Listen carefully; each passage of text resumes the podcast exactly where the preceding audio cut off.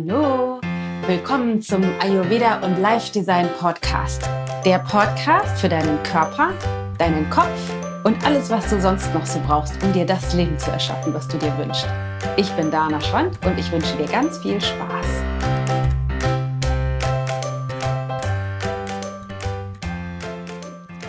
Die heutige Folge heißt drei ayurvedische Tipps für einen energiegeladenen Tag.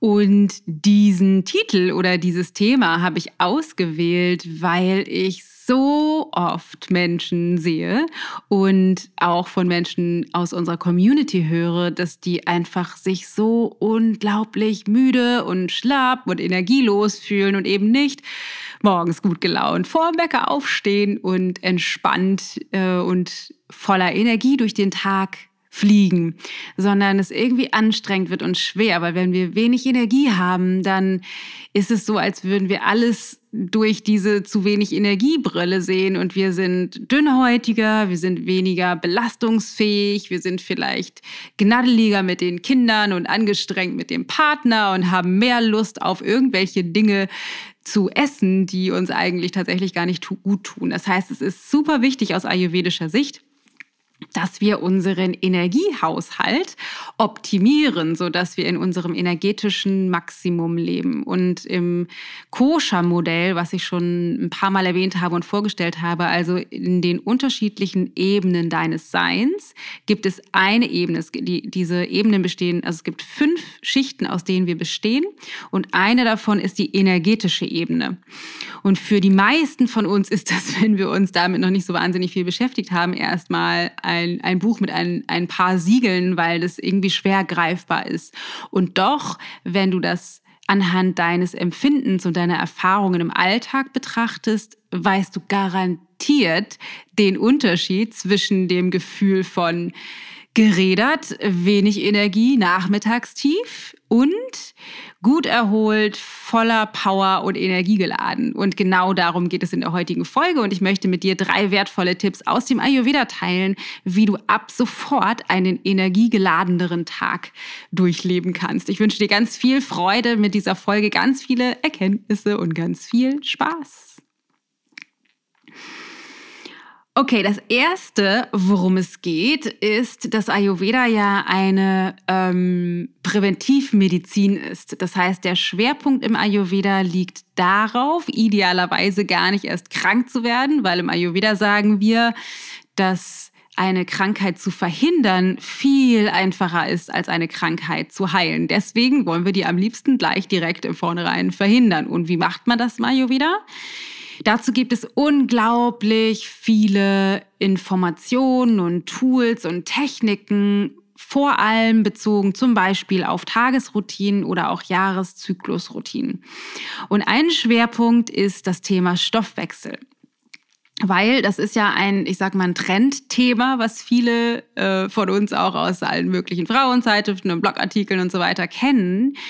Und auf der anderen Seite ist das die Basis und die Grundlage, die Ayurveda schon seit Jahrtausenden von Jahren nutzt, um uns im Energiesystem zu optimieren. Und der Stoffwechsel, wenn du das runterbrichst, bedeutet nichts anderes als, dass du das, was du an Stoff oben rein tust in den Mund, gewechselt wird effektiv oder effizient von deinem Körper in entweder neue Gewebebausteine, sodass deine Zellen erneuert und ersetzt werden können, auf der einen Seite und auf der anderen Seite, um dir Energie zur Verfügung zu stellen und Natürlich gibt es auch immer Stoffwechselendprodukte, diejenigen Dinge, die der Körper nicht verstoffwechselt werden kann und dass die optimal wieder rausgeschleust werden können aus dem Körper und nicht abgelagert werden. Also das sind ganz doll stark runtergebrochen die Aufgaben des Stoffwechselprozesses. Und was viele von uns tun, ist in unserer Ernährung, dass wir irgendwelchen Ernährungsphilosophien folgen oder irgendwelchen Ernährungssystemen folgen oder aber auch, wenn wir im Ungleichgewicht sind, vielleicht auch aus Gründen essen, wie wir sind müde oder abgeschlagen oder traurig oder wütend oder sauer oder sind genervt oder gelangweilt. Das heißt, aus irgendwie emotionalen Gründen. Und Ayurveda empfiehlt zu essen für deinen Stoffwechsel das klingt jetzt erstmal nicht so sexy, finde ich. Allerdings bedeutet das überhaupt nicht, oder ganz im Gegenteil, dass es irgendwie nicht mehr lecker und köstlich und extrem genussvoll sein kann, sondern es bedeutet, dass du deine Ernährungsweise so steuerst, dass dein Stoffwechsel optimal auf Hochtouren läuft, wie es für deine Konstitution angemessen ist. Und warum ist das so wichtig? Das ist so wahnsinnig wichtig, weil dann dieser Stoffwechselprozess, von dem ich eben gesprochen habe, das heißt, dass das, was oben reinkommt, optimal verwertet werden kann für Zellregeneration, für Energiehaushalt und wieder optimal rausgeschleust werden kann, richtig gut läuft. Das heißt, es sammelt sich wenig Dreck an in deinem Körper, der für Krankheiten sorgt und für ähm, Müdigkeit und Verschlackungen und Stoffwechselschwierigkeiten, also Verdauungsprobleme. Äh, auf der einen Seite, außerdem sind alle deine Zellen super versorgt mit den Spurenelementen, Mineralien und Dingen, die dein Körper eben braucht, um optimal zu funktionieren. Und das ist ein Aspekt, der super, super wichtig ist für viel Energie. Das heißt, dein Körper muss gut versorgt sein auf der einen Seite und wenig Dreck beinhalten, wenig Schlacken, Ama nennt man das mal hier wieder, beinhalten, damit er auf viel Energie läuft.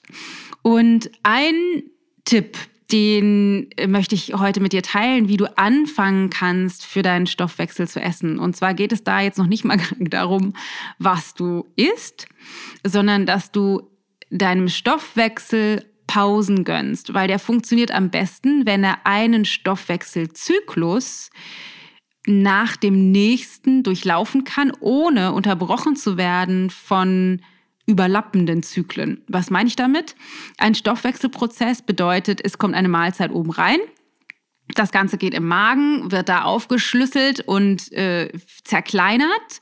Und wenn es optimal vorbereitet ist, dann geht es rüber in den Dünndarm und wird dort weiterverarbeitet und dann in den Dickdarm runtergeschleust. Alles wird absorbiert, was der Körper braucht. Und dann wird, äh, wenn alles rausgezogen ist, der Rest per Enddarm wieder ausgeschieden. Das ist ein Stoffwechselzyklus. Wenn du jetzt aber mehrere, mehrere Zyklen überlappst, das heißt, du isst was und das Ganze ist im Magen vielleicht angekommen oder ist gerade reingerutscht in den Dünndarm und dann kommt schon wieder von oben was nach, kann man sich vorstellen, ist die Arbeit für deinen Körper ein bisschen schwieriger. Das heißt, der muss sich mit mehreren Tasks gleichzeitig beschäftigen und wie wir wissen, sind wir nicht besonders gut geeignet für Multitasking und dein Stoffwechselsystem eben auch nicht. Das heißt, es ist für den optimal, wenn er einen Zyklus selber von Anfang bis zum Ende durchlaufen kann und dann wieder von vorne anfängt. Dann ist die Arbeit am effizientesten.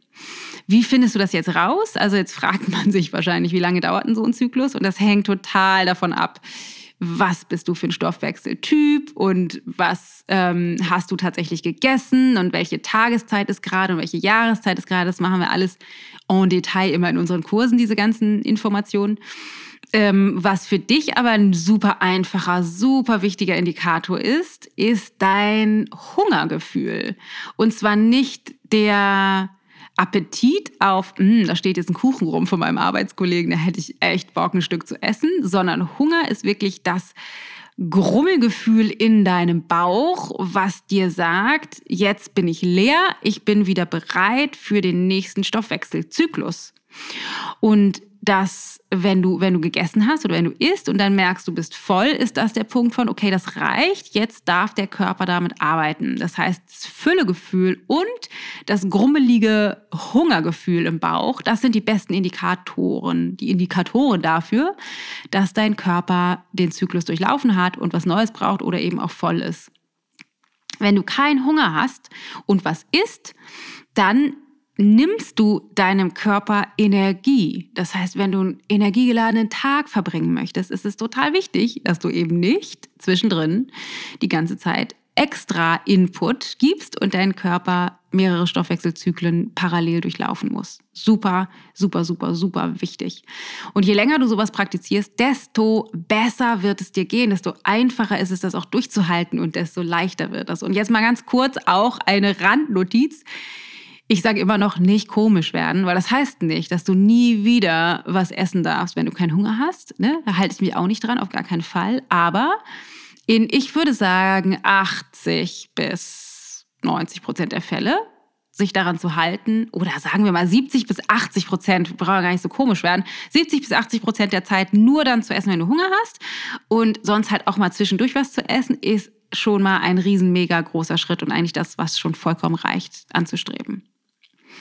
Das ist also Punkt Nummer eins. Ist nicht für emotionales Essen oder einfach für irgendwelche äh, Ernährungsphilosophie-Ideen, sondern ist für optimale Stoffwechselfunktion. Punkt Nummer zwei, für einen energiegeladenen Tag. Das sind die Luftlochphasen für deinen Verstand, weil das, was wir eben besprochen haben, ist Regeneration für deinen Stoffwechsel. Und was es, worum es jetzt geht, ist Regeneration für deinen Verstand. Also nicht für den Körper, sondern für deinen Kopf. Und da Ayurveda sagt, 90 Prozent aller Ungleichgewichtszustände, aka Krankheiten, werden ausgelöst im Ursprung aus deinem Kopf. Das heißt, es ist sehr wichtig aus ayurvedischer Sicht, dass du auch dafür sorgst, dass in deinem Verstand alles so läuft, wie du es gerne hättest. Und was ich mit Luftlochphasen meine, ist folgendes. Es gibt natürlich die Phasen, wo du, oder es gibt die Phasen, wo du rumsitzt und Luftlöcher äh, in die Gegend starrst.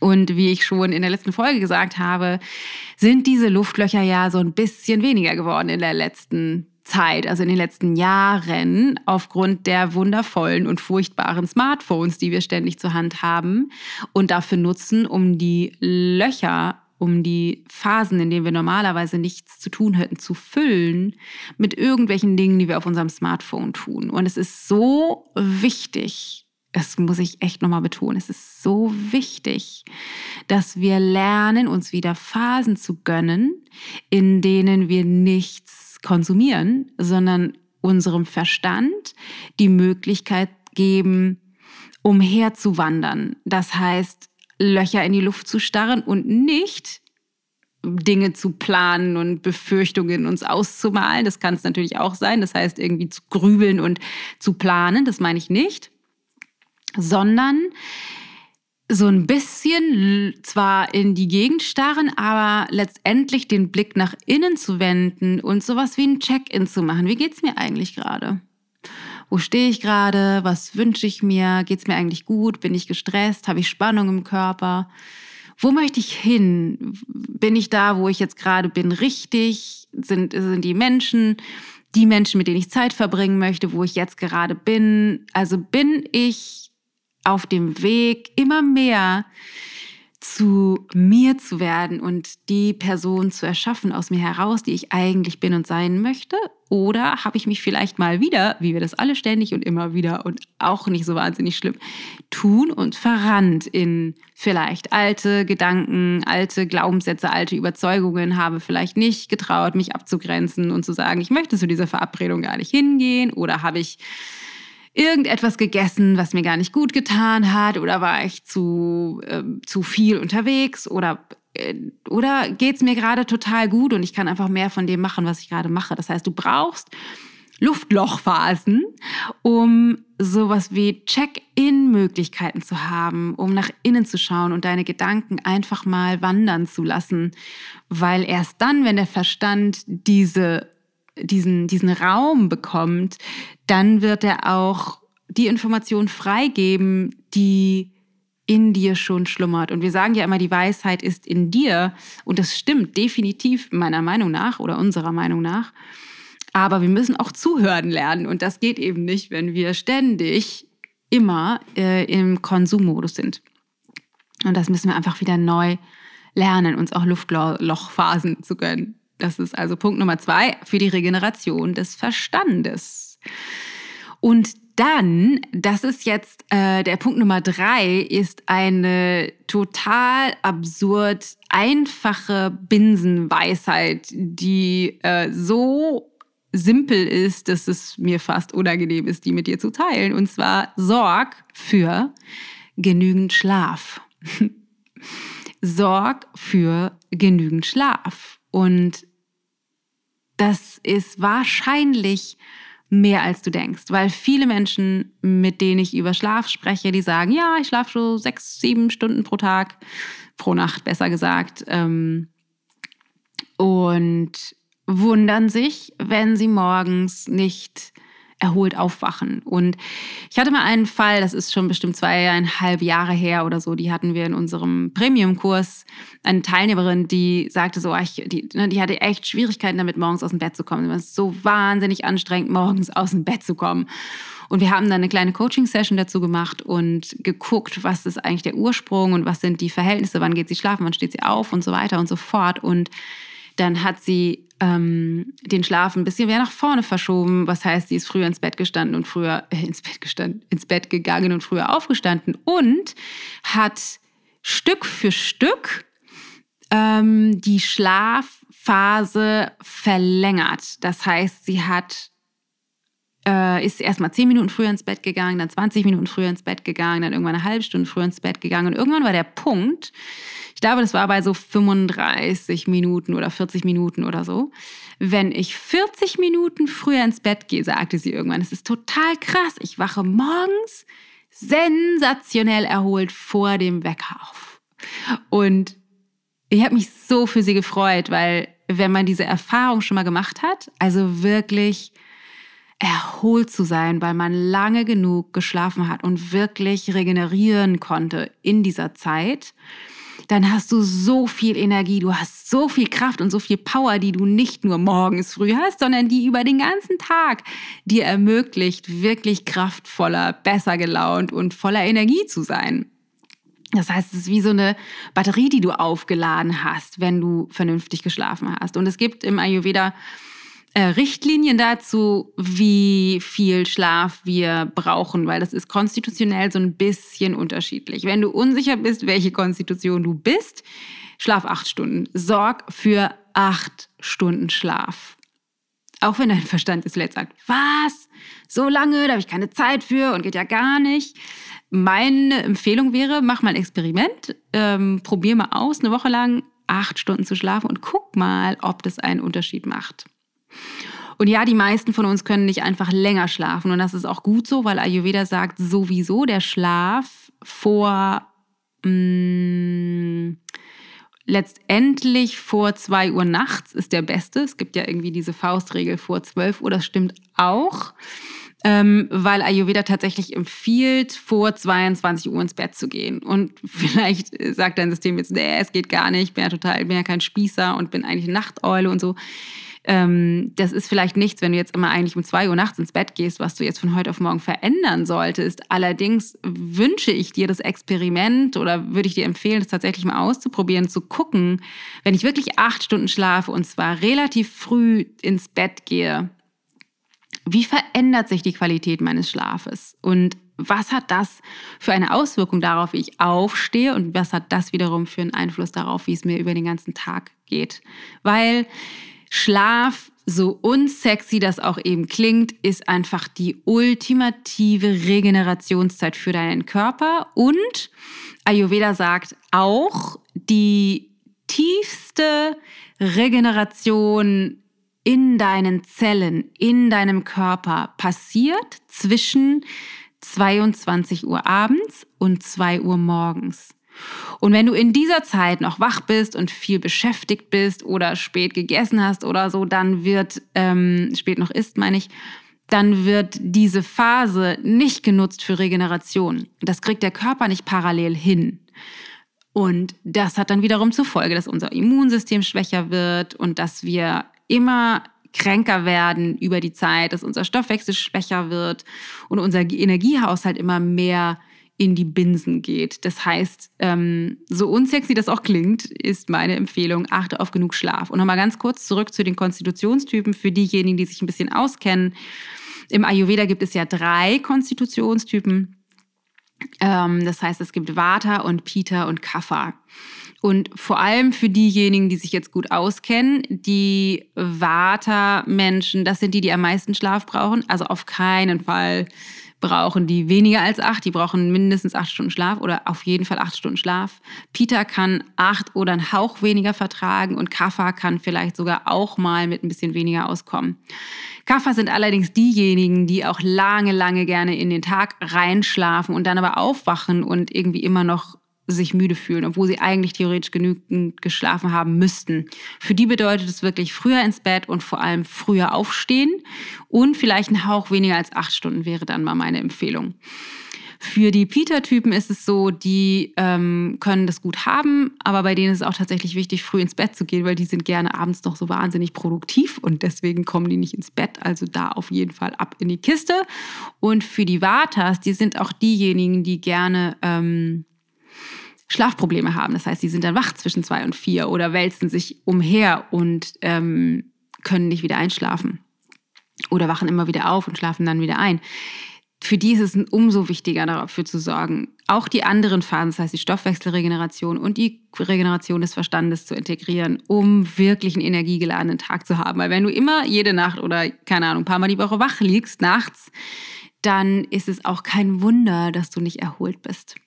Also, meine Empfehlungen, ich fasse das für dich nochmal kurz zusammen, ist für einen optimalen Stoffwechselzyklus und nicht für irgendwelche Listen oder für irgendwelche Ernährungsphilosophien, sondern achte darauf, deinem Stoffwechsel die den, den Zyklus und den Rhythmus zu erlauben, die er braucht für optimale ähm, Funktion. Das bedeutet, du isst erst dann, wenn du Hunger hast und hörst auf zu essen, wenn du satt bist. Ganz einfach. Punkt Nummer zwei, gönn dir Luftlochphasen über den Tag verteilt immer mal wieder oder mindestens einmal am Tag, um deinen Verstand zu regenerieren. Das heißt, wähle Bewusstheiten aus, in denen dein Smartphone nicht dir irgendwelchen Input liefert, in dem du nichts konsumierst, sondern in dem du nach innen schaust, dir selber vielleicht Fragen stellst, wie wie geht's mir eigentlich, bin ich hier richtig, habe ich die richtigen Entscheidungen getroffen, ist das der Weg, auf dem ich sein möchte, wie geht's mir eigentlich?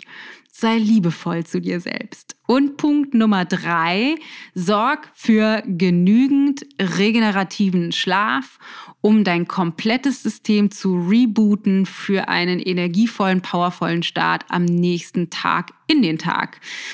Und das wiederum bedeutet, idealerweise vor 10 Uhr schlafen zu gehen, aber über den Daumen gesagt, brauchst du acht Stunden Schlaf und mach mal den Test, geh früher ins Bett und guck mal über ein paar Tage, ob das nicht vielleicht tatsächlich einen Unterschied macht für die Art und Weise, wie du den Tag verbringst. So, meine Lieben, das waren meine drei ayurvedischen Tipps für einen energiegeladenen Tag. Ich hoffe, du kannst damit ganz viel anfangen und viel für dich ausprobieren und umsetzen und beobachten, so dass du mehr dich mit deiner inneren Weisheit verbindest, so dass du mehr wirklich in deine physische Kraft kommst, weil aus der physischen Kraft heraus kannst du auch die Kraft schöpfen, die du brauchst, um dir das Leben zu erschaffen, was du dir wünschst. Und das ist das, was wir dir so sehr wünschen, weil wir wissen, dass das, was du dir wünschst, das, was deine Träume sind, für dich wirklich möglich ist, weil du bist so viel machtvoller, als du ahnst. Du bist großartig und du bist geliebt und wir finden dich so toll und wir danken dir fürs Zuhören. Und wir würden uns natürlich freuen, wie gehabt, wenn wir uns weiterhin connecten auf Instagram, Facebook ähm, oder wo auch immer wir äh, connected sind. Wenn du Lust hast, dann mach mal unseren kostenlosen Stoffwechselkurs, wenn du den noch nie gemacht hast. Den findest du ähm, im Header auf unserer Facebook-Seite oder auch auf ichgold.de. Und wir freuen uns einfach immer, uns mit dir zu connecten. Wir danken dir und wünschen dir einen großartigen Tag. Satnam Baby, denk dran, die Weisheit liegt in dir. Deine Dana.